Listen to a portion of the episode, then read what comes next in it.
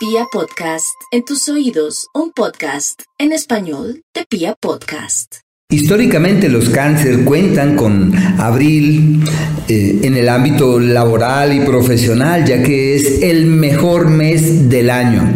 Su capacidad de protagonismo, su liderazgo, su fuerza, su empuje, su vigor, en otras palabras, todo está de su lado para caminar con vigor hacia destinos seguros. Y es clave cimentar em, futuros, establecer las bases con el único fin de que todo pueda evolucionar mejor hacia el mañana. La primera quincena de cuidado en la salud es necesario fortalecer los miembros inferiores y desde el día 11 existe un escenario muy favorable para abrirse camino con nuevas personas, nuevas relaciones, amistades.